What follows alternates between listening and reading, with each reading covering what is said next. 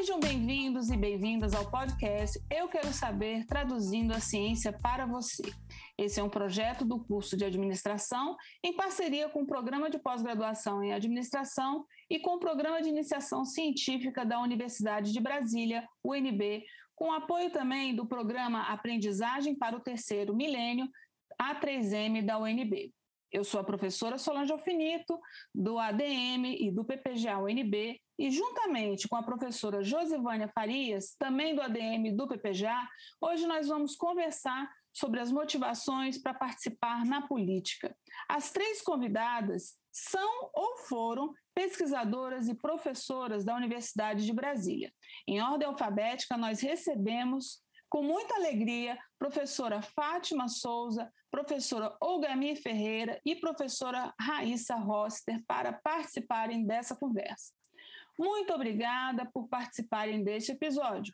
É um privilégio para nós recebermos vocês e podermos conhecê-las um pouco mais. Fale um pouco, então, das suas trajetórias de vida. Vamos começar pela professora Fátima.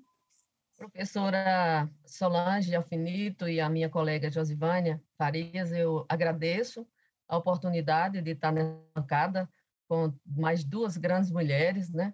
Eu tenho um carinho muito grande pela nossa professora Algami e a Raíssa, que a gente né, vem caminhando aí na estrada é, dessa militância política há alguns anos, né? É, dizer, parabenizar, né, pela iniciativa, né? E estou aqui à disposição de vocês. Professor Ogami? Obrigada, Solange. Obrigada, Josivânia, pela oportunidade. Eu sou né, é, professora da FUP, do campus da UNB de Planaltina, e fico muito feliz com a oportunidade de estar aqui para a gente conversar acerca de um tema tão importante, né, não apenas para nós mulheres, mas importante para a sociedade brasileira, porque implica é, é um, outro, um outro olhar sobre essa realidade. Né? Então, dizer da minha alegria de estar também ao lado da professora Fátima e da Raíssa, né, da professora Raíssa, é um prazer, uma alegria participar aqui com vocês dessa atividade. Muito obrigada, professora Raíssa. Bom dia. Mais uma vez eu quero também dizer da minha alegria de estar aqui com vocês. Somos cinco mulheres neste episódio, mulheres com uma trajetória na ciência, na academia. Eu quero parabenizar a professora Solange Alfinito e a professora Josivânia Farias pela iniciativa né, de trazer, de popularizar, de simplificar, de tornar acessível essa discussão da ciência, né, da academia, junto a um público muito mais amplo. E eu quero dizer da minha felicidade também e honra de estar ao lado de duas mulheres que eu admiro muito, a professora Fátima Souza, que tenho encontrado aí nas caminhadas da política, né, e que admiro também no seu trabalho de unir a academia, né, a ciência, com a, a militância política, e a professora Olgamia Mância, que temos uma trajetória comum lá atrás, é, é, pela questão do nosso trabalho nas políticas públicas para as mulheres, né?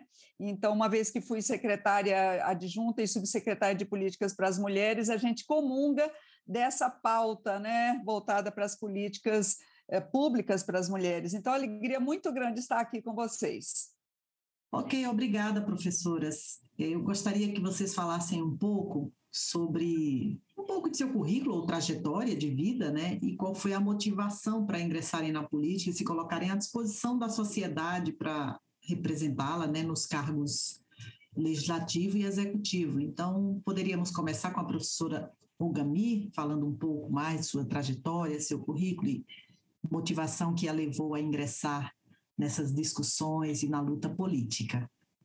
Tá certo, é, Josivânia, obrigada pela pergunta. É, eu penso que a identidade, né, a identificação com essa temática, ela tem tudo a ver com a minha trajetória, primeiro como estudante, né, militante do movimento estudantil, militante do movimento de mulheres, muito no sentido de enfrentamento às desigualdades.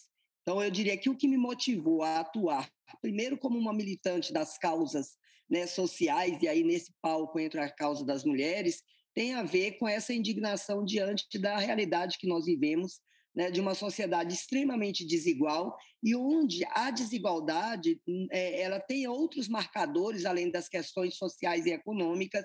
Como nós somos também parte de uma sociedade do patriarcado, a desigualdade das mulheres né, na relação de gênero, ela está posta de forma muito categórica, e esse é um dos motivos que me fez né, ir a esse processo de militância. Mas, assim, eu começo muito a minha trajetória ali no movimento estudantil, principalmente na universidade, né, no, no, participando da luta por democracia no Brasil, participando por uma sociedade melhor, e aí não tem como se falar numa sociedade melhor dissociado disso. Nesse contexto, eu vou fazer uma caminhada né, também no, no, movimento feminista, porque eu sou uma militante comunista, e no, no, no, como militante comunista, esses temas perpassam de uma forma geral. Né? E me, vou me ingressar num, numa organização de mulheres e vou, inclusive, contribuir mais adiante para a fundação do que hoje é conhecido como União Brasileira de Mulheres, que é a nossa organização feminista no Brasil, criada em 1988, mas antes de 88 eu já militava né, em algumas, é, é, aquelas que foram precursoras da UBM. Então, a minha trajetória é muito identificada com, a partir dessa luta mais geral, mas também perpassada por essa questão particular. Ok, obrigada, professora Gami. Professora Raíssa, você poderia falar um pouquinho trajetória e motivações para o ingresso na política? Bom, o desafio vai ser falar pouquinho. Mas eu venho né, me apresentando um pouco. Eu sou, eu sempre brinco que eu sou nordestina raiz, porque eu sou filha de Potiguar, mulher sertaneja do interior do Rio Grande do Norte. Tenho muito orgulho disso.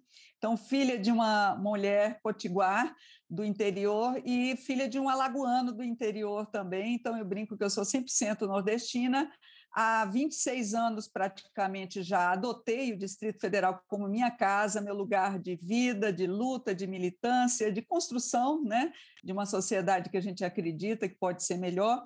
E meu envolvimento com a política vem de muito, muito tempo. Eu acho que provavelmente quando a gente, é, a professora Fátima concluir essa rodada, a gente talvez veja que nós temos muito em comum, né? Vindo de trajetórias distintas, de lugares distintos, mas é, com muitos pontos em, em comum. É, eu comecei o meu envolvimento, meu engajamento com a política hum, secundarista, secundarista ainda, estudante secundarista, adolescente, em Recife, né? Tive isso nos tempos da ditadura militar. Então, desde adolescência que tive a oportunidade de conviver com amigos, eh, amizades que persistem, perduram até hoje, amigos que nós militamos enquanto adolescentes, jovens, já nos conscientizando do momento terrível que a gente vivia no país, né? E isso se acentuou na minha vida quando eu ingressei na Universidade Pública, na Universidade Federal de Pernambuco, como estudante de sociologia e ali, ah, muito cedo, eu aprendi que a pobreza no país ela tinha uma cara.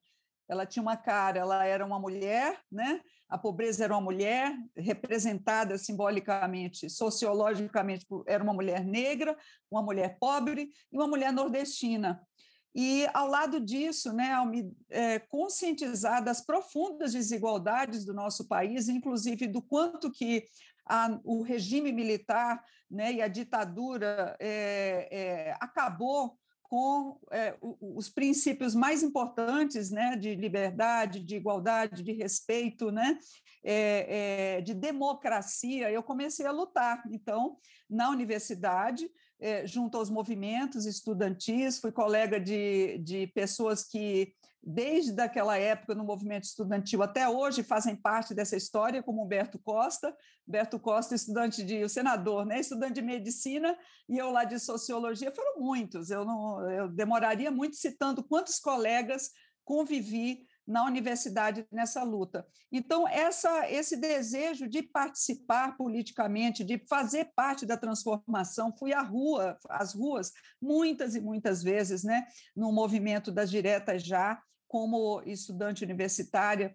E então uh, esse desejo nasceu daí, mas eu também quero dizer, reconhecer que venho de uma família é, que tem uma, uma história, né, não diretamente em cargos eletivos, mas uma história de militância política.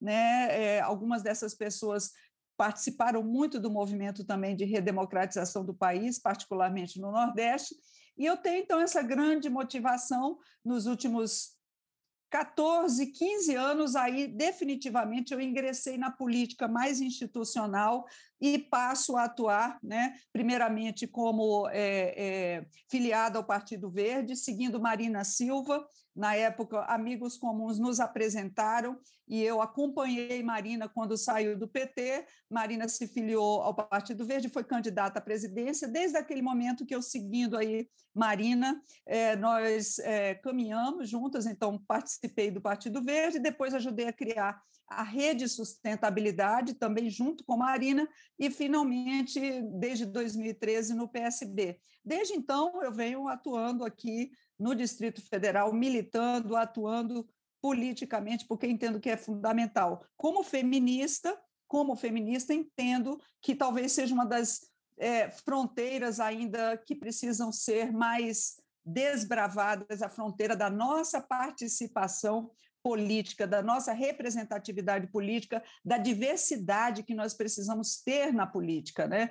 Então, ah, como mulher, como feminista, como militante também do movimento feminista e político e progressista, eu considero que é um chamado que eu encaro como algo que faz parte aí da minha missão, né, como cidadã, como mulher, ajudar a transformar o país, ajudar a transformar o DF e ajudar a transformar a política como um lugar mais inclusivo, mais diverso, né, mais democrático. Obrigada, professora Raíssa. Professora Fátima, poderia fechar essa rodada? Bom, eu sou a professora Fátima Souza, eu gosto sempre de me apresentar assim, ó, sotaque revelador, eu sou paraibana, eu nasci no Alto Sertão da Paraíba, é, de uma família é, que não conhecia ou não teve a oportunidade né, de sentar aos bancos de, de escolas, né? Portanto, filha de quatro irmãos, né?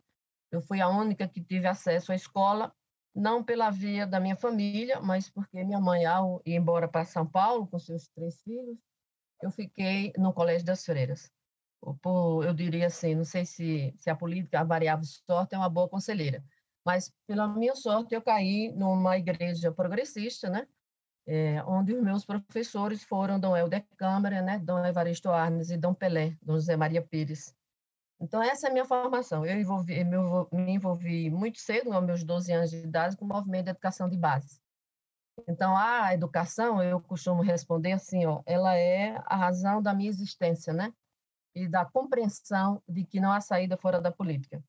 E a política é o único lugar onde a gente pode fazer as transformações da sociedade. Então, é, fiquei no Colégio das Freiras, ajudei a criar é, um projeto que até hoje existe, né, que muito nos orgulha, que é uma escola experimental, onde nós tiramos todas as crianças né, que estavam fora da escola, filhas né, e filhos é, de pessoas das periferias que não tinham a menor condição e que o Estado dava as costas. É, fui para João Pessoa, isso em Souza, né, fui para João Pessoa, fiz minha formação em enfermagem, né, sou enfermeira sanitarista, também vi que a formação na enfermagem era uma formação limitada, porque ela era calcada nesse modelo né, de cuidar da doença, e eu vi muito cedo que essa não respondia às necessidades da sociedade. Nós tínhamos que cuidar das doenças societárias. É, com isso, eu fui fazer residência em medicina preventiva e social, para compreender, compreender, um pouco mais qual, qual é, quais eram as determinações sociais que levavam as pessoas a adoecerem, né? E aí, Raíssa, você tem razão quando a gente diz, diga onde você mora, que eu digo né, quais são os principais problemas é, de saúde e doença daquela comunidade.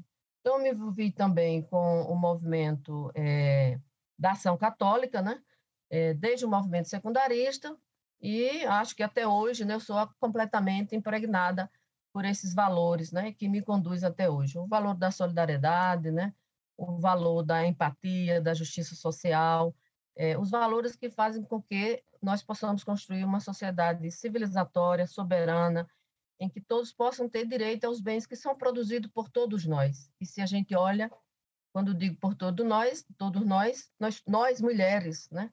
E não falo tão somente pelo quantitativo, né? ah, a gente sempre fala 52%, 53%, o IBGE diz que somos a maioria. Eu falo porque nós, nós temos uma responsabilidade, e o Gami traz bem isso, é, de quebrar essa estrutura patriarcal, de quebrar essa estrutura em que a mulher deveria sempre estar no lugar em que eles, os homens, né, com essa configuração que todos nós sabemos, brancos, é, de classe média alta, né, ou então da alta burguesia, que diziam o lugar onde a gente deveria. Então, a gente está quebrando esse paradigma, né? Então, é, desde o movimento estudantil, que eu estou nisso, secundarista estudantil, é, depois a vida é, me, me impôs, vou dizer assim, né, porque nem sempre a gente assume as tarefas que a gente quer, ela nos impõe e a gente tem que fazer essas respostas, né? Então, no processo da redemocratização do país, nós tivemos um papel fundamental. Eu já estava afiliado ao Partido dos Trabalhadores, né, desde a origem da sua criação, e nós fomos para a rua brigar pelas diretas já, pela anistia, toda essa movimentação, né? Bom, aí eu fiz meu mestrado em Ciências Sociais e Humana para tentar compreender essas questões da saúde é, coletiva, né? Qual eu me inseri. Fui convidada para coordenar o programa de agentes comunitários de saúde, né? Para enfrentarmos os, um dos maiores problemas que o Nordeste tinha, que é essa questão da mortalidade infantil. Com isso, eu me inseri é, no programa de redução da mortalidade infantil no Sindicato Rural, junto com a Margarida Alves, né?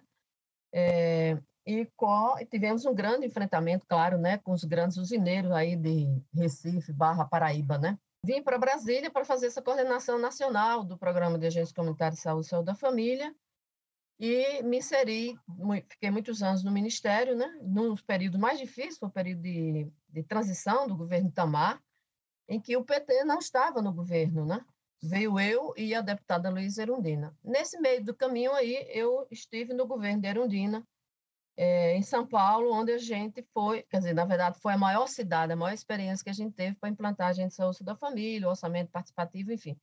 Então, eu, eu diria, respondendo mais né, concretamente, esse entrelaçamento entre a minha vida pessoal, profissional e a minha vida política, em que eu sempre tive um pé entre academia e serviço, e sempre compreendi a ciência como a razão da nossa existência. Não dá para falar é, de uma ciência cidadã sem que a gente vá beber nas, no lugar em que a sociedade já instituiu, que são as universidades. E, no meu caso, da minha militância, a universidade, as universidades públicas brasileiras, né?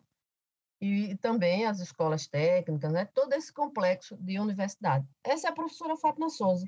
Não há outra motivação, porque eu encerro essa pergunta dizendo, não, repetindo, não há saída fora da política. Mas não é uma política que não tenha em sua âncora a dignidade e não tem em sua âncora a, a decisão, é, não só pessoal, mas a decisão com quem você está acompanhado, em que agrupamento você está inserido para fazer as mudanças que a sociedade nos impõe. Muito obrigada, professora Fátima. É, começamos pela professora Raíssa. Gostaria de saber qual é a contribuição que a sua experiência como acadêmica poderia trazer para a sociedade. E vocês, como é que vocês enxergam que a vida na política pode incrementar essa contribuição? Bom, é, eu creio que a gente precisa aproximar mais, cada vez mais, a academia da, da sociedade civil, né, da ciência, a ciência da política, a política como um instrumento para transformação realmente, inclusive de políticas que podem impactar né, na educação pública, na educação do país. Então, assim, eu vejo essas, essas dimensões como se entrecortando, como aproximadas. E, e, assim, na minha história, na minha trajetória, primeiro como socióloga, depois como mestra e doutora PhD, né, com bolsa pública, inclusive bolsa de estudos, né, fiz essa minha trajetória, essa formação desde a universidade que eu tenho a, a vivência a partir da, da experiência de estágio. Estágio é uma experiência muito rica que, que a gente, enquanto jovem, a gente entra num, num mundo e, e, e, mergulha numa realidade, e eu, então, desde muito cedo, né, mergulhei nessa realidade é, do, da, das condições de desigualdade social, econômica, primeiramente em Pernambuco, em Recife. Então, a partir daí que eu comecei a entender que aquilo que eu estava vendo e estudando e aprendendo nos bancos da universidade é, é, era, era, inclusive, muito mais grave, muito mais gritante no mundo real. Então, eu acho que essa conexão da política com o mundo acadêmico e a minha trajetória mostraram isso, que é preciso, inclusive, aproximar mais a academia, né, da sociedade civil, a, a, a academia precisa dialogar mais com a sociedade civil, precisa se abrir mais, né? E eu estou falando isso como com a experiência de quem veio também, né? Nunca, nunca fui acadêmica e professora em tempo integral. A atividade de ensino, a atividade acadêmica, para mim, sempre foi em paralelo a uma trajetória que eu fiz no terceiro setor, né? Fui é, durante 27 anos atuei é, no Sebrae, uma instituição que ajudou a mudar a realidade de muita gente no país, né? Primeiramente, eu fiquei pensando, mas como eu, uma socióloga, vou atuar numa organização que trabalha com, com empreendedorismo, com pequena empresa, com pequenos negócios? Tudo a ver, tudo a ver, tudo a ver. Porque, na realidade, a gente tem que pensar né, o desenvolvimento do país a partir da base, a partir do local, a partir dos empreendimentos locais, da pequena agricultura familiar, da economia solidária, né? É esse é essa experiência que eu trago e que me mostrou desde cedo, como é, estagiária, estudante da, da Universidade Federal de Pernambuco de Sociologia, que os, esses mundos, essas realidades precisam se conectar e que nós, enquanto pessoas que fazemos uma, uma caminhada quer seja no terceiro setor, quer seja na academia, precisam, precisamos dialogar mais é, é, com, essa, com essa realidade e atuar. E aí eu, eu trago a questão da extensão, inclusive, como um dos braços, uma das funções dos papéis da academia mais que, que me mobiliza mais a extensão universitária como essa possibilidade dessa conexão né, entre a pesquisa, a ciência, a academia e, e, os desafios que a sociedade nos traz, né?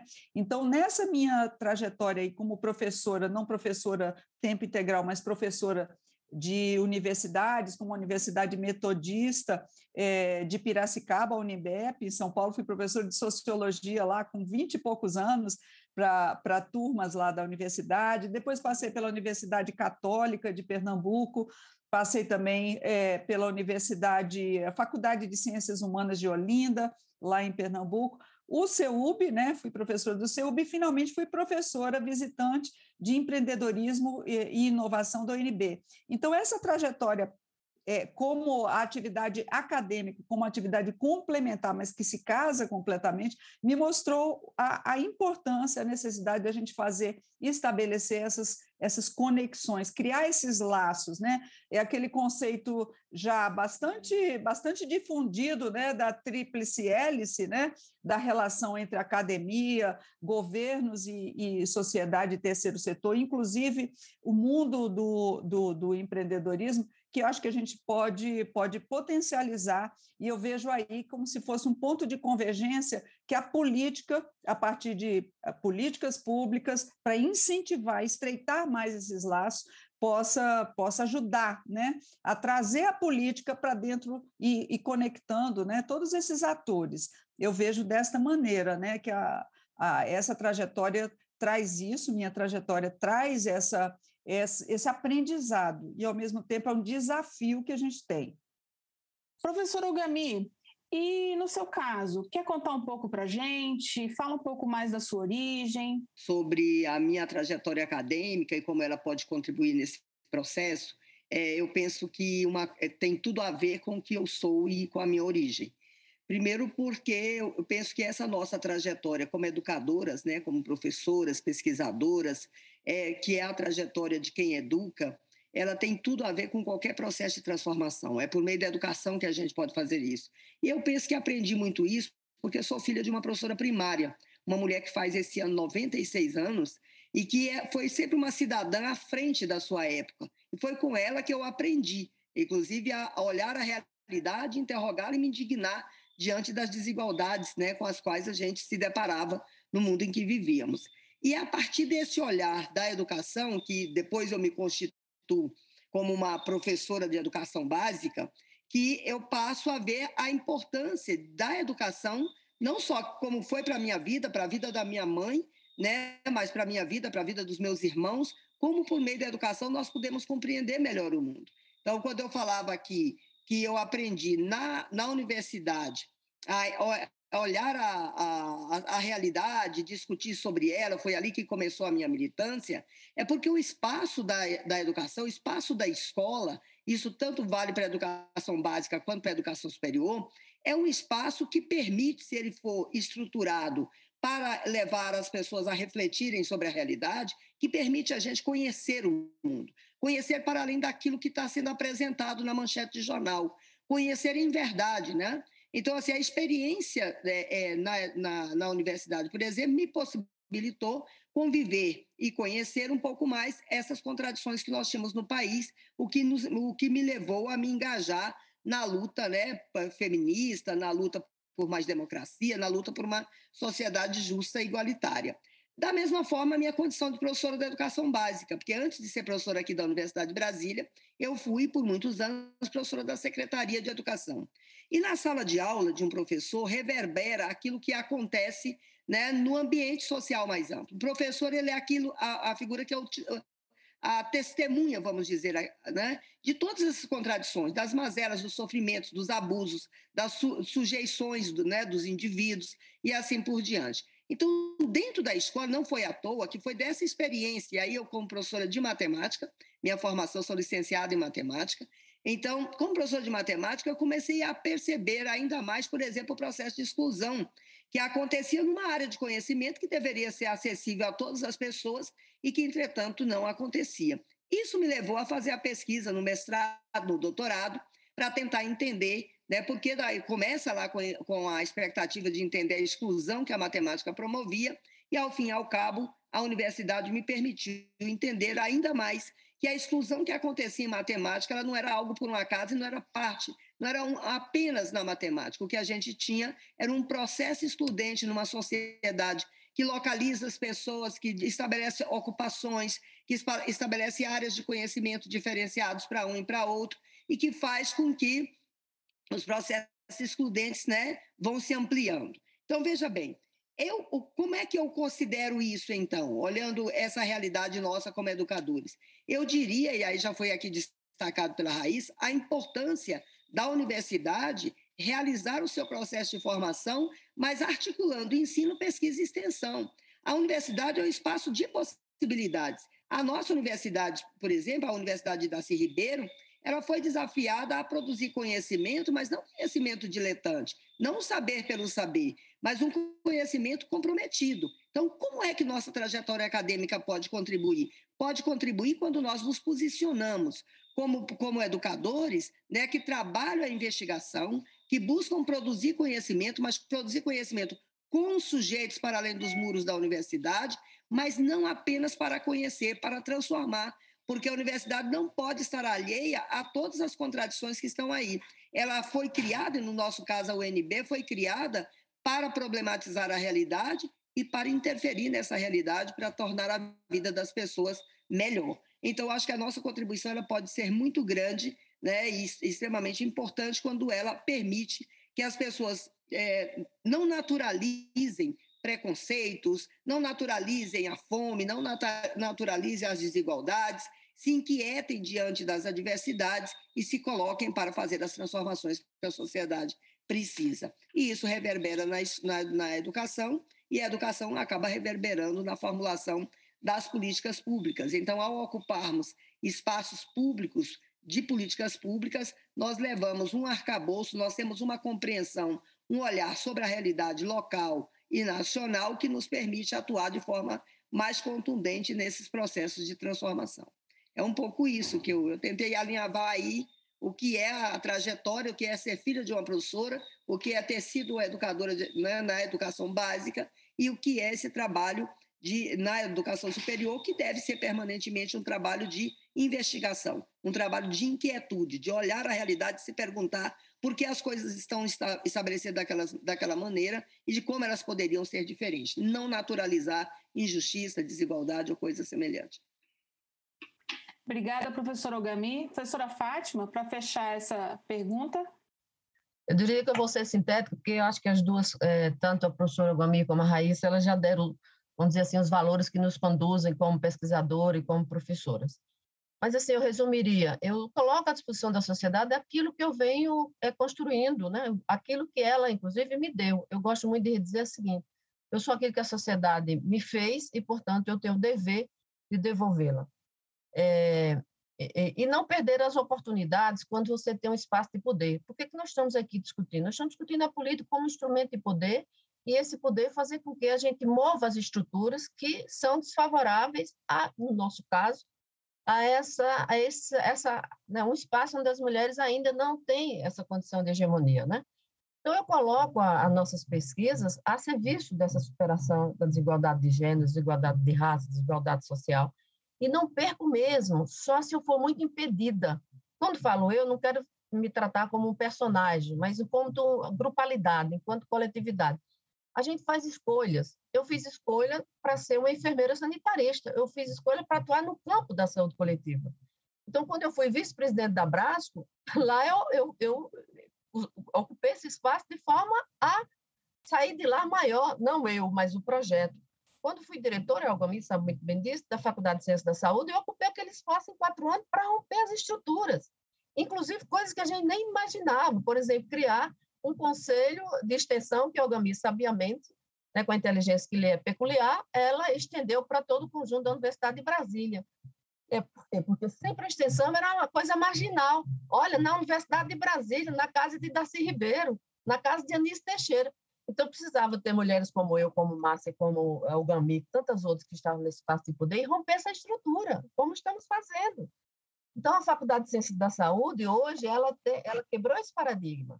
E aí não é para falar dos anteriores, não sei o quê, porque é quem é posicionado, é quem não perde o espaço desse lugar de ocupação do poder para romper essa estrutura, para restabelecer, ou para restabelecer não, para criar uma nova ordem.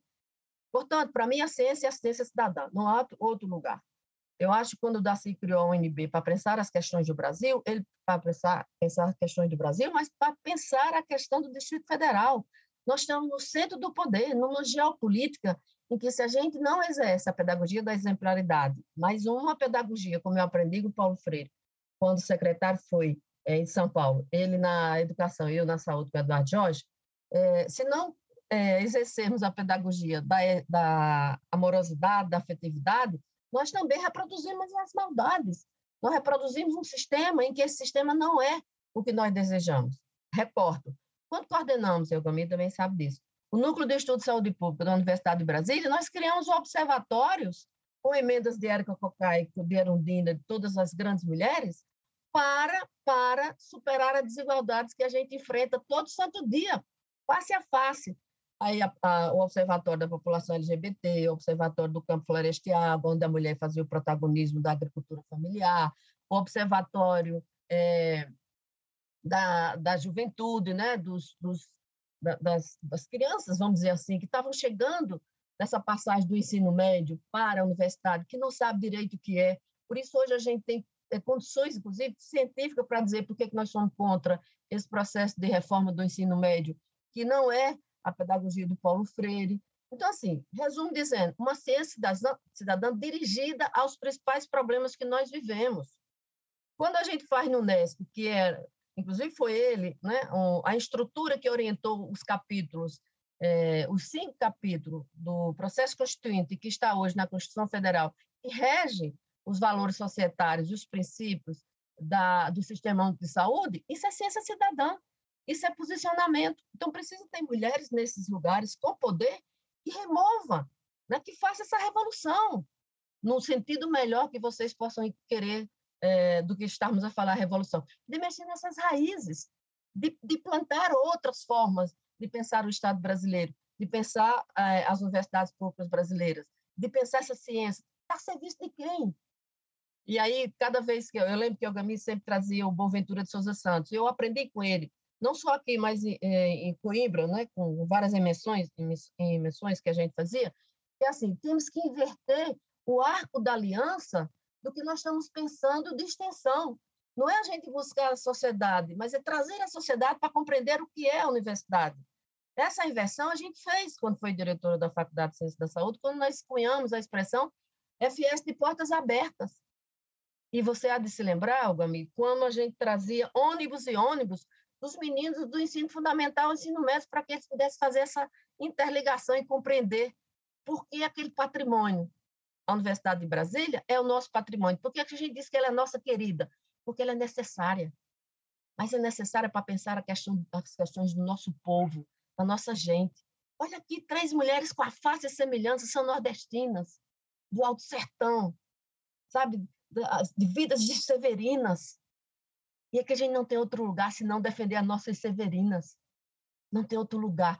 Quando a gente ocupar o poder, se a gente não for por este caminho, nós estamos reproduzindo os mares dessa sociedade. Por isso a ciência cidadã, por isso a Universidade de Darcy Ribeiro para nos servir, por isso a Erundina, que fez o governo que fez, que ninguém nunca pagou. Por isso que o Brasil inteiro hoje referencia o agente de saúde da família, porque nós já estamos lá, nas periferias das cidades. Por isso que as construções de uma habitação é, de direito com dignidade, nós conhecemos na Constituição experiência dela, de uma mulher paraibana. Como elas, tantas, tantas, e o DF tem. E o DF tem. Por isso, nós vamos ter que aproveitar 22 para ser o marco dessas cidades, e nós temos orgulho de andar com uma Olga Mi, com a Raíssa, com a professora Fátima. Eu citaria milhares aqui. Com você, Solange, dentro da academia, com Josivânia, tem várias, tem várias, tem várias. Então, encerro dizendo isso. Não há outra saída que não seja a ciência para pensar as questões do nosso país, do nosso Distrito Federal, e, e mais do que isso, nos posicionarmos como mulher diferente. Nós não somos qualquer mulher. Isso não é autorreferência. Isso é história, nos revela quem somos. Obrigada, professora Fátima. Agora a gente quer perguntar para vocês quais são os principais desafios que vocês identificam para a mulher na política. Professora Ogami, você poderia iniciar? Obrigada, Josivânia, pela pergunta. É, quando você fala assim, quais são os principais obstáculos, né, os grandes desafios que nós mulheres temos para participarmos da política, a gente olha assim ao nosso redor e vê que tem coisa demais, né? Mas eu diria que a, o principal está na base da sociedade que nós vivemos, que é uma sociedade patriarcal. Esse é, o, é, o, é a grande questão.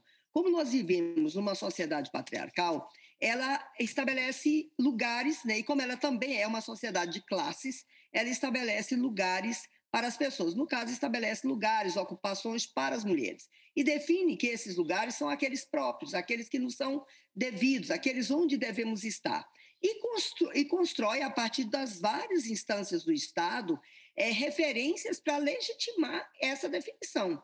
Então, na sociedade, a mulher é remetida para o lugar é, privado e isso, isso é legitimado pela percepção maior, porque são construídos outros mecanismos que dizem que é ali que é o nosso lugar, porque nós é que sabemos cuidar, então por isso a gente deve ficar nesse ambiente privado. Então, essa é uma primeira questão, esse é o grande obstáculo que é a cultura é, machista, patriarcal, que nos coloca sempre numa situação de assimetria, de posicionamento assimétrico em relação ao homem, ao homem no ambiente em que nós vivemos. Esse é o nosso principal, vamos dizer assim, inimigo, que é associado à sociedade de classe, precisa ser, ser debatido e precisa ser combatido e de, definitivamente superado.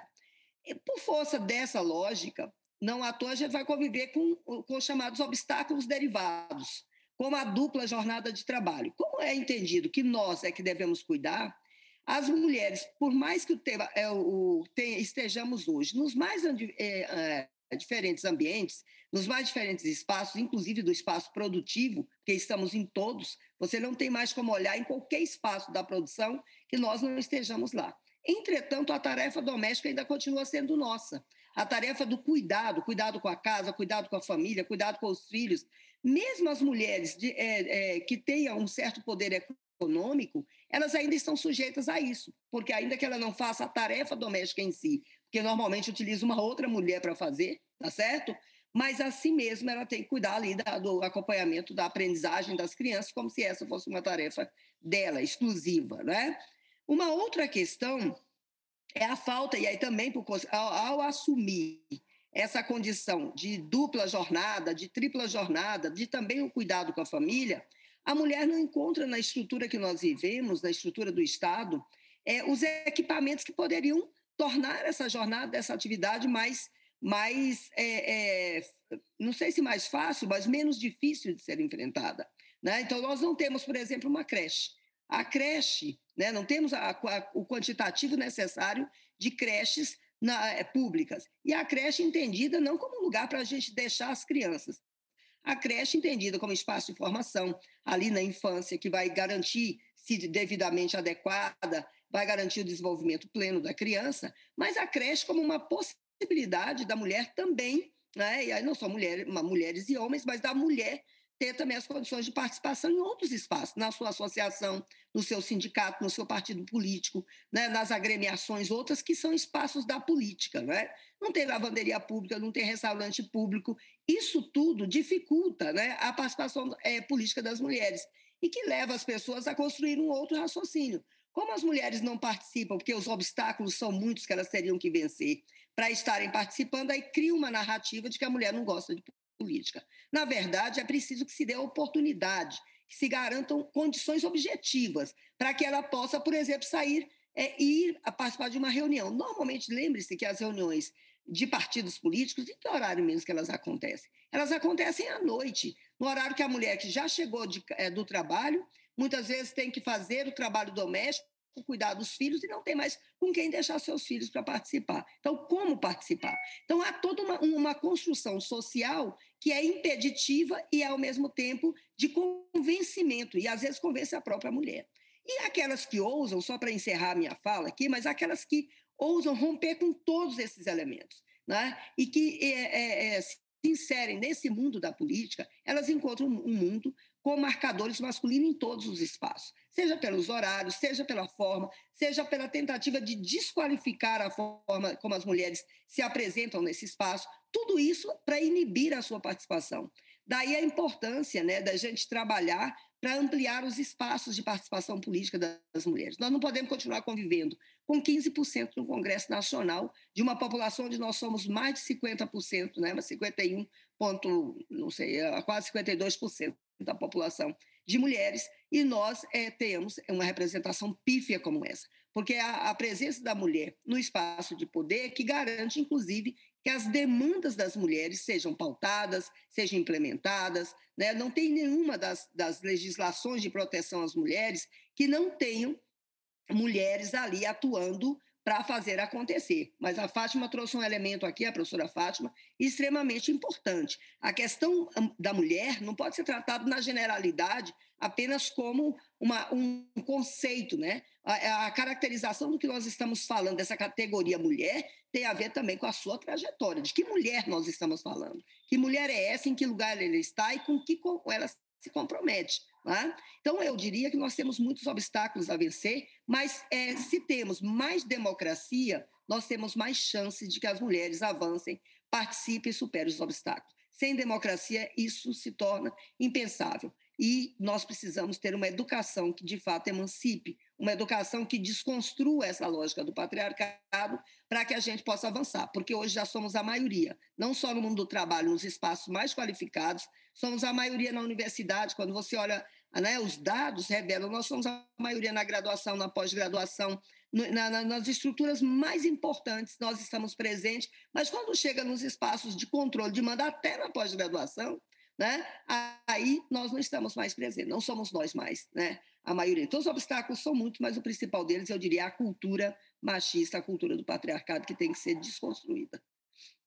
Obrigada, professora Algami. Professora Raíssa? Bom, partindo desse entendimento que vivemos realmente numa, numa cultura patriarcal, machista, misógina, né? que passamos aí ao longo do, de séculos e das últimas décadas por uma educação sexista que nos levou a acreditar, enquanto meninas, meninas, que a nossa expectativa de ocupação de espaços eram eh, espaços pré-definidos para nós, meninas e mulheres, né, e que a política não era um desses lugares que nós poderíamos ocupar. Então, partindo dessa, dessa compreensão, né, dessa constatação dessa, dessa cultura patriarcal, nós mesmo assim temos, ao longo da, dos últimos 90 anos, quando foi instituído o voto feminino né, no Brasil, nós vimos lutando, e aí a gente tem que reconhecer a importância dos diversos movimentos de mulheres, movimentos feministas, para transformar essa realidade que ainda está muito longe muito longe de representar uma, uma democracia paritária, né, onde nós realmente ocupemos espaços no legislativo, no executivo, no judiciário, espaços de poder. Nós queremos, nós precisamos ocupar os espaços à mesa de decisões, né? Se a gente vê fotografias e imagens do passado, as mulheres ficavam, né? Imagens de encontros políticos, os políticos homens brancos de meia idade sentados à mesa e as mulheres ao redor assessorando, assistindo. Se a gente for para 2000 e, e, agora 2016, é, quando nós tivemos o, o, o banheiro das mulheres criado no Senado brasileiro, gente é há pouco, pouquíssimo tempo. Como é que nós podemos entender? Isso é, não é por acaso, isso é expressão exatamente dessa realidade que nós vivemos ainda, dessa cultura patriarcal, que não, que não, uh, que não é, prever a nossa participação nos espaços políticos de decisão. Então, assim, agregando nessa questão dos desafios, eu queria primeiro dizer que nós é, precisamos participar das instâncias partidárias, das instâncias políticas. Não só a nossa maior participação nos cargos eletivos, eu tenho, eu creio que eh, seja também influenciada pela nossa participação nas instâncias partidárias, político-partidárias. Nós somos hoje praticamente metade das pessoas filiadas aos partidos, nós mulheres. No entanto, se nós formos olhar a lógica que preside os partidos políticos, e eu falo isso de A a Z, infelizmente, ou enfim, é preciso é preciso constatar que essa, essa questão dessa cultura patriarcal machista é, ela está presente em partidos de um espectro ideológico que não são só os partidos mais conservadores, mas inclusive nos partidos ditos progressistas também há essa, essa limitação, essa violência institucional de impedimento das mulheres ocuparem espaços de decisão. A falta de ocupação dos espaços de decisão nos leva a estar fora, estar fora dos processos que vão propiciar que nós tenhamos mais participação na definição das nominatas dos partidos políticos, na definição da repartição dos recursos, na definição, vou citar algo muito concreto, na definição de quais horários as mulheres candidatas vão aparecer na grade do programa eleitoral. Eu estou citando uma coisa muito concreta todas essas decisões, das mais, das mais elevadas, né, de projetos de país, do Distrito Federal, até as mais concretas, demonstram que, se nós não participarmos desses espaços políticos institucionais, nós não teremos tanto êxito nos, nos pleitos eleitorais, porque as decisões são tomadas por um grupo ainda é, é, é, fechado de homens brancos. Então, nós precisamos participar, e eu diria que esse é um desafio, precisamos ocupar os espaços nas direções dos partidos políticos. Outro ponto que eu quero destacar é a questão da violência política de gênero. Em 2021, nós tivemos é, finalmente uma lei aprovada, né, graças a, a, a muita luta, graças a muito sofrimento, graças à morte infelizmente trágica, o assassinato de uma Marielle Franco, uma Marielle Franco que foi morta por violência política, por violência de raça, por violência de classe, por violência de orientação sexual. Marielle simboliza o que nós mulheres, né, na nossa diversidade, passamos aqui no Brasil. Então, a violência política de gênero ela está presente, felizmente ela está tipificada na lei, mas nós precisamos agora implementar, nós precisamos ter mecanismos de prevenção.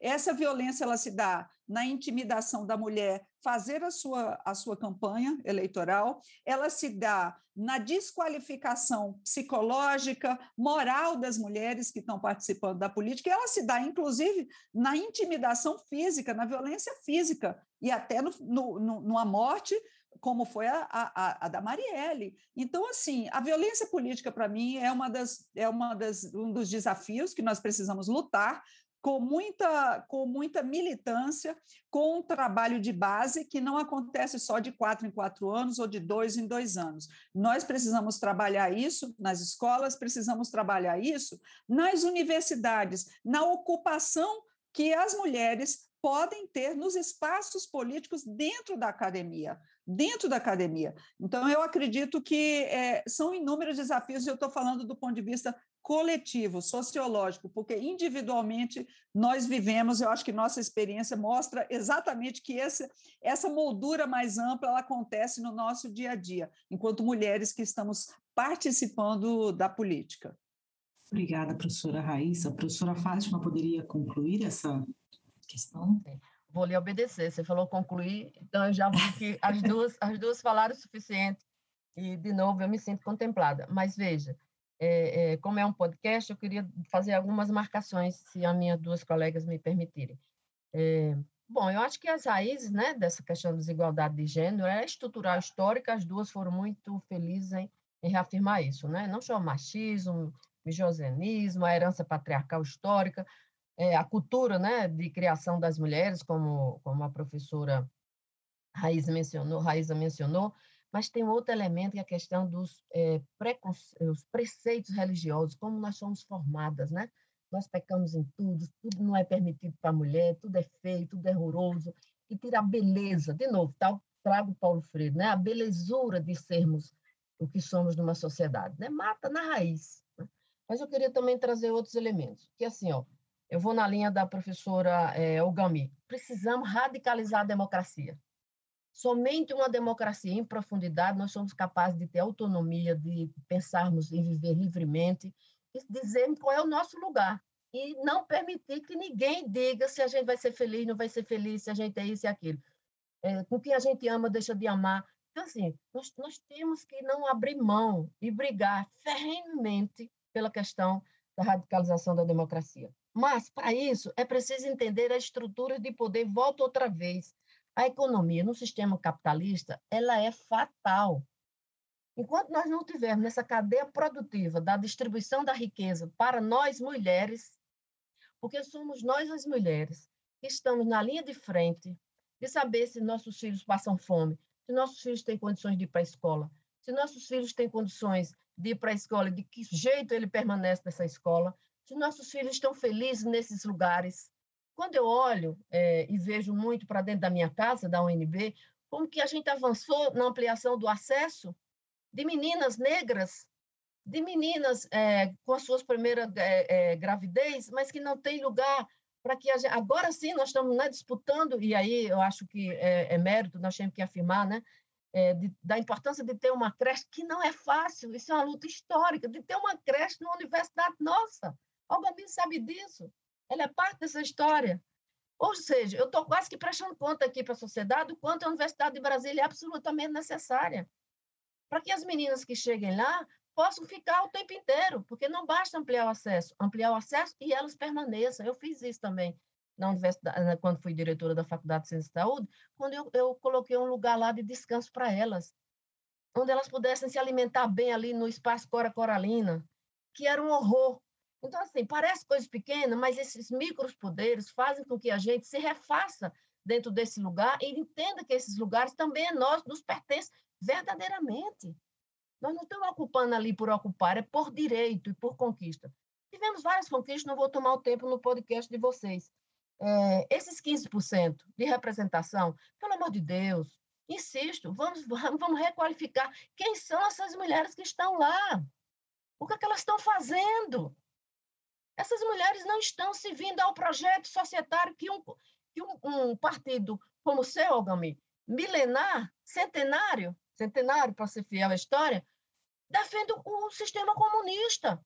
O que é comunismo? Todo mundo morre de medo da gente, nada mais é do que dividir o pão de cada dia. O que é ser um partido dos trabalhadores? Nada mais é do que dividir a riqueza do meu povo. O que é hoje estar num partido como o meu, socialista e liberdade? Não há socialismo sem liberdade. Com a mulher com medo de transitar nessa rua. Sem a mulher entender que Brasília é nossa por direito, que o DF é nosso por direito, que eu quero andar livremente com minha companheira. É, é, não preciso fazer carinho se o povo não suporta, mas dizer que eu amo, que eu posso amar e amar quem eu quiser. Então, assim, os desafios são imensos. Precisamos quebrar a estrutura capitalista. Afora isso, nós vamos de novo ficar caminhando a passos lentos. E eu espero que o DF, nesta, em 2018, em 2022, possa, de fato, ter uma outra governança, possa, de fato, nos conduzirmos diferentemente, para que, aí sim, para que a Universidade de Brasília sente confortavelmente ou relativamente confortável e dialogue com as questões que nós podemos contribuir como professoras, como pesquisadoras que somos, como extensionistas por natureza que somos, por natureza que somos, e poder dizer assim: eu me sinto muito bem recebendo o meu salário de professora, ainda que há seis anos, sem nem sequer a correção infracionária, mas eu, eu tenho o privilégio de sentar em uma mesa confortável, com poder de mulher que pensa, que pensa o Brasil e que pensa o Distrito Federal. E outra coisa que precisamos ainda na perspectiva do macro poder, né, no sentido é, Foucaultiano, quer dizer o seguinte: as cotas de 30%, Raíssa, é uma reparação mal feita. Uma reparação mal feita. Nós temos que dar as mãos à ONU Mulher para dizer que é, é, paridade de gênero, é, igualdade de gênero é 50-50. E mesmo aí, 50-50 mais um, de novo, ainda discutindo a qualidade dessas 50-50. Quem são essas mulheres que sentam naquelas cadeiras? O que, é que elas estão fazendo? E encerro dizer o seguinte: essa coesão interna de nós mulheres, vou chamar as mulheres do centro-esquerda para não dizer que eu sou radical. Nós temos que acabar com essa coisa de dizer que fulano é melhor que cicrano. A mulher que se dispõe a abrir a porta, de, a abrir a porta e sair para a rua, sair da sua zona de conforto, não é uma tarefa fácil. Não é uma tarefa fácil, não fácil. E digo para vocês, encerro, uma filha de uma empregada doméstica, que a ela, a minha mãe, foi negada um copo d'água de uma geladeira de uma elite de São Paulo, que foi com seus três filhos para sobreviver, essa mulher não pode servir a outra classe que não seja sua. E se tomar atalho, essa mulher perdeu tudo que a sociedade brasileira investiu nela. Então, assim, de novo, minhas caras companheiras, colegas professoras, que mulher somos nós? Aqui estamos a serviço. E por quê? nunca desistimos e nunca tomamos, tomamos atalhos. E porque sempre brigamos pela coesão. E porque nunca nos ficamos embrutecidas. E porque sempre queremos que o cuidado ao GAMI é uma, é uma variável fundamental, intrínseca a todos nós. Nós não podemos vestir a camisa dos homens para dizer que nós somos melhores que eles. Nós não precisamos vestir botas e pegar peixeiras. Nós somos do livro, da caneta, nós somos do amor, do afeto. Ainda que a gente disputa entre nós, mulheres do outro lado da esquina, para que a gente puxe nós, as mulheres que estão na mesma estrada. E essas que estão aqui estão na mesma estrada. Obrigada a todas até aqui. Mas agora eu quero saber quais são suas principais pautas para o avanço da ciência caso sejam eleitas. Aproveitem e deixe os seus recados finais. Vamos começar pela Raíssa. Bom, primeiramente, obrigada mais uma vez por essa linda conversa, essa roda de conversa que estamos tendo. É, eu quero dizer que, como filha de uma professora de ensino, de professora é, de escola pública de ensino fundamental, eu, eu tenho, trago a educação como algo, um valor essencial na minha vida e na minha vida política, inclusive, e eu quero dizer também que uh, trabalharei para cada vez mais a gente estreitar essa relação, enquanto eu, enquanto parlamentar, estreitar essa relação com a academia, trabalhar juntos com a academia para transformar a realidade. Eu queria só rapidamente falar dois exemplos de enquanto a uh, política pública pude construir em parceria com a UNB como subsecretária de Mulheres do Distrito Federal, a gente construiu o Observatório de Gênero e Raça do Distrito Federal e em torno. Foi um projeto lindo construído pela nossa subsecretaria com a parceria da UNB e alunos, inclusive alunas da UNB, e também a experiência de ter criado, enquanto subsecretária de Mulheres, o primeiro edital da FAPDF, Recurso Público para Pesquisa, voltado para projetos de enfrentamento e conhecimento da realidade de meninas e mulheres vítimas de violência doméstica no Distrito Federal. Então, com essa história, eu quero reafirmar aqui meu compromisso com a academia, meu compromisso com a pesquisa e com uma educação transformadora. Nesse sentido, né, tendo as mulheres como uh, um agente importante dessa transformação, eu quero destacar algumas propostas que levarei adiante na Câmara Legislativa do Distrito Federal, contando com minhas colegas, professora Fátima Souza e Ogami Amância. A, a primeira seria expandir a rede de creches públicas, falamos tanto sobre isso, essa é uma proposta que é muito especial, muito cara na minha, na minha plataforma, na minha militância, expandir a rede de creches públicas para atender as mães trabalhadoras do DF, com especial atenção às mulheres negras e às mulheres em áreas rurais, e direcionamento de vagas nas creches para mulheres que estão em busca de emprego, porque vocês não, não sei se vocês acompanham, com certeza sabem, que a mulher que está desempregada, ela não tem onde deixar o filho para procurar emprego. Então, nós precisamos ampliar essas vagas, e outra proposta também é é, direcionar recursos públicos para criar uma creche pública em cada uma das 33 regiões administrativas do DF.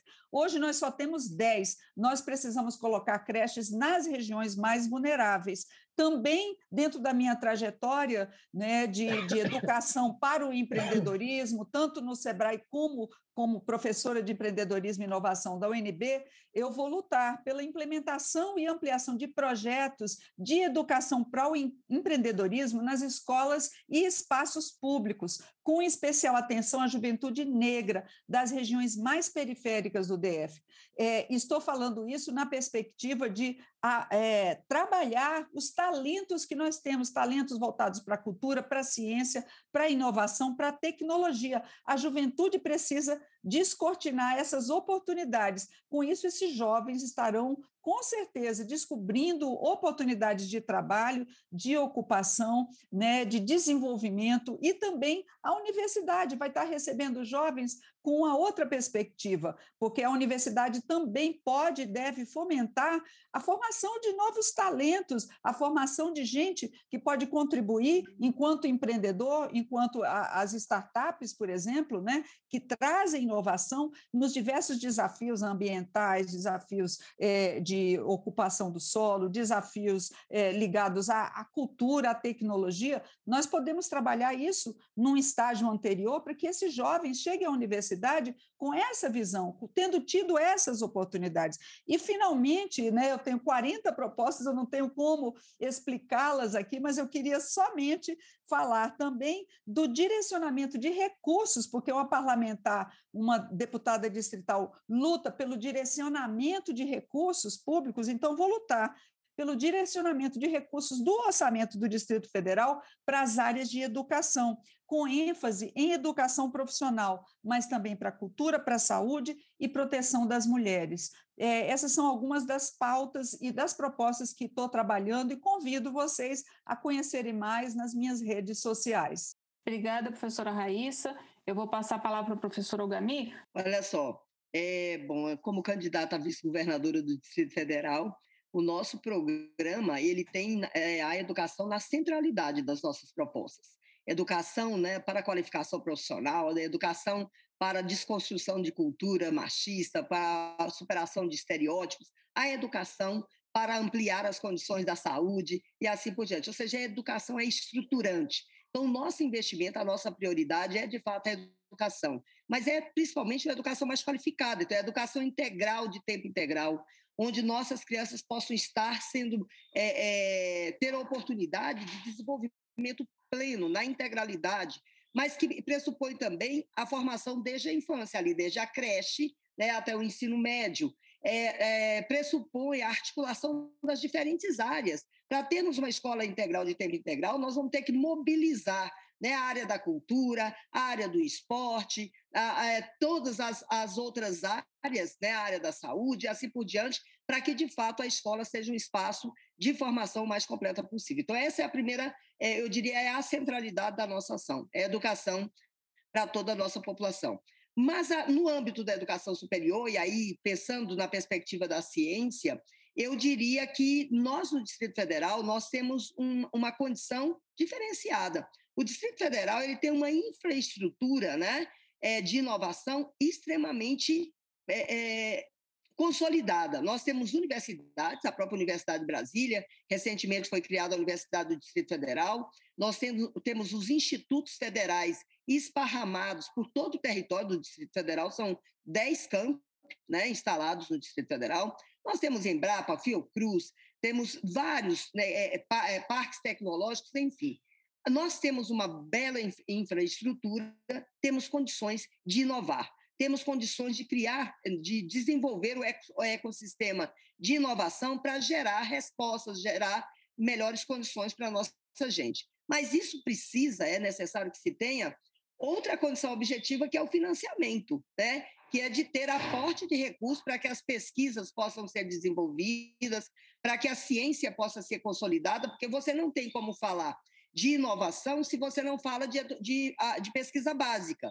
Então, nós precisamos, e aí, como governo, né, a nossa proposta é, é garantir aquilo que, inclusive, foi aprovado, que é o investimento de pelo menos 1% dos recursos do Distrito Federal né, para o desenvolvimento da pesquisa. Então, isso pressupõe uma, uma grande articulação de governo com as nossas universidades, né, com os setores que produzem conhecimento e com o setor privado, fazendo uma articulação que busque responder às necessidades da população. Então, a nossa proposta ela se sustenta na educação em todos os níveis.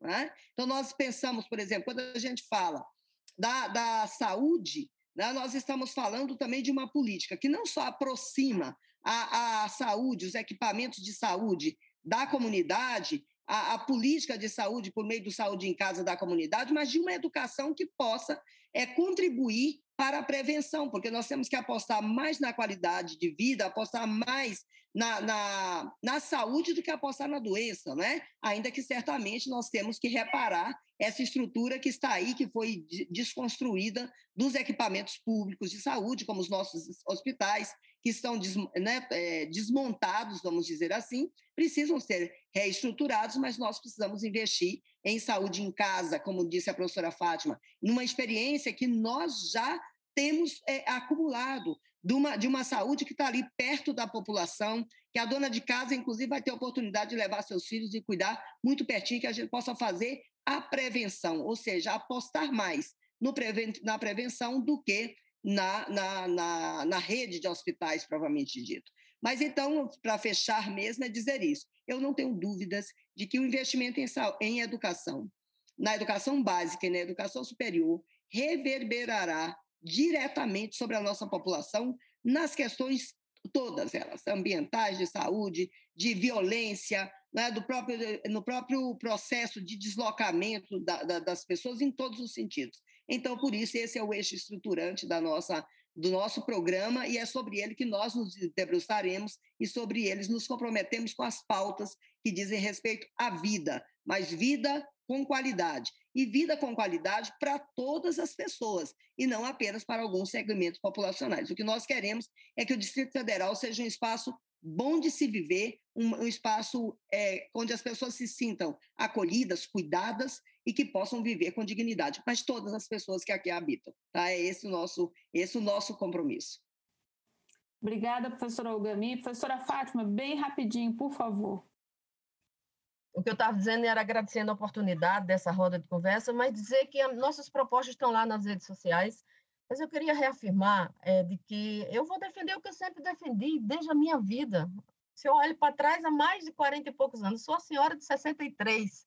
E assim, eu quero defender isso de unhas e dentes. Isso foi violento, né? Mas assim, com toda a minha força, com toda a minha força vital. Mas olha, eu, eu vou mandar isso para vocês. Nós temos que inverter essa equação. Enquanto a gente não inverter essa equação, é imoral o Brasil. Eu estarei na Câmara Federal, se assim vocês me deram voto de confiança, não posso pedir voto no, no podcast, mas assim, se der um, um se eu, eu, virar uma deputada federal pelas mãos da minha querida Universidade de Brasília, né, com o apoio dessas mulheres que estão aqui nessa banca, é, e mais outras que eu tenho certeza que vão dar o testemunho. Uma vez eu estando no espaço de poder, sempre fiz o que deve ser feito e mais, né, desafiando as impossibilidades, eu tenho né, na saúde, defendeu de sempre, viu, amigo? Governadora sendo você ou qual governadora, tem que ser 100% de agência comunitária de saúde para fazer o que eu fui ensinar no Canadá, territórios saudáveis, promoção da saúde. Eu tenho certeza que você vai fazer. É, não posso declarar voto, mas muito bem. É... Brincadeira à parte, pode dizer o seguinte: no mínimo 2% da riqueza desse país, Solange, e para ciência, tecnologia e inovação. Por mais que eu me diga que esse parque, é, parque tecnológico científico existe no DF, é ínfimo se você não botar roda para rodar. Você que sabe disso, acabou de dizer, Raiz, sobre a questão da, da FAPDF, é 50 reais, 100 reais para fazer pesquisas. Não existe isso. Esse orçamento precisa ser ampliado. Eu brigo desde sempre para 10% do orçamento do nosso país ser destinado à saúde. A saúde, sim, porque nas... o SUS nasceu subfinanciado, ninguém me contou, eu estava lá no processo constituinte. Sou coautora desse sistema. E não digo isso com arrogância, digo isso porque é verdade, é factual. Então, um sistema subfinanciado que agora, com a pandemia, é desfinanciado. Perdemos 35 bilhões temos que inverter essa cadeia. Nós importamos a mesma quantidade que é destinado ao orçamento para a doença no Ministério, que é da Saúde, de produtos que a gente pode fazer aqui. Então, vou lá defender que o complexo industrial da saúde seja produzido no Brasil, espero que seja no DF. Porque aí nós vamos ter um desenvolvimento regional integrado, não é só na rede, em toda a região. Eu tenho certeza que vocês terão, viu, Gami, condições de sentar à mesa com o governador do DF, o governador da Bahia e com o governador de Minas e garantir que esse eixo que sai do Rio São Paulo, nada contra o Rio São Paulo, seja produzido aqui. As nossas vacinas sejam produzidas aqui, as nossas, eh, nossos medicamentos sejam produzidos aqui e que a gente não inventa doença para o mercado. A gente inventa a ciência para superar as desigualdades que a gente tem na saúde. Educação dispensa comentário. Eu sou filha da educação. A democracia dispensa comentário. Eu sou filha da democracia. Então, essas são minhas agendas históricas. Estou com vocês na estrada, dou a quem doer, eu sei o meu lado e quero estar no Congresso Nacional disputando essa cadeira para fazer o bem, não a mim. Porque a vida, apesar de tudo, que ela me enfrentou, dizendo todo dia que eu tinha que desistir, todo dia que esse sistema estava contra mim, eu dizia para ele: não quero olhar para você, eu quero olhar para a minha esperança. Então, eu quero ser governada por mulheres. Eu quero que o DF mude.